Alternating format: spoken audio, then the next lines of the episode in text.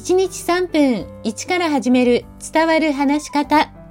こんにちは。フリーアナウンサー、話し方講師、キャリアコンサルタントの三島澄江です。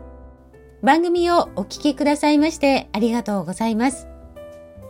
さあ私、7月後半からミスコンに出場するお二人のスピーチトレーニングを行っていますけれども、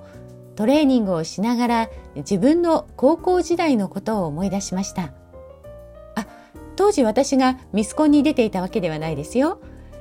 思い出したことというのは、話し方は基本的なテクニックはあるけれど、最終的には自分と向き合うことが大切だということです。それは私が高校時代、放送部の恩師に教わったことです。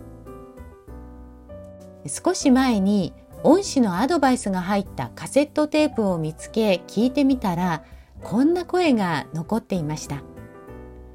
すみえちゃんは何かこう必要以上に頑固さがあるのよね。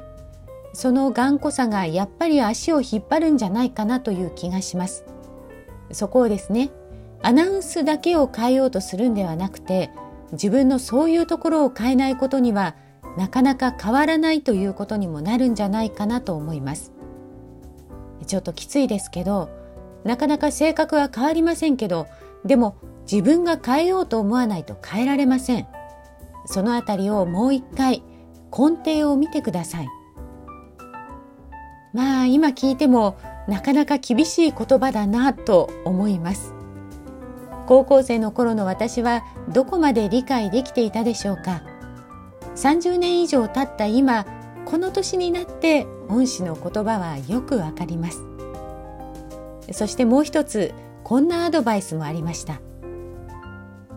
ある程度のところまで来るとそれより上のところを考えていきます。そうした時に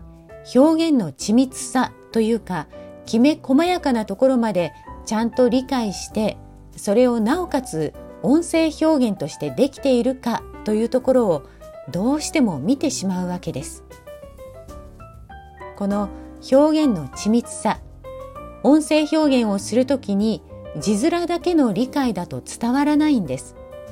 スピーチの練習をしている時も原稿を覚えて話すだけでは伝わる話し方にはなりません。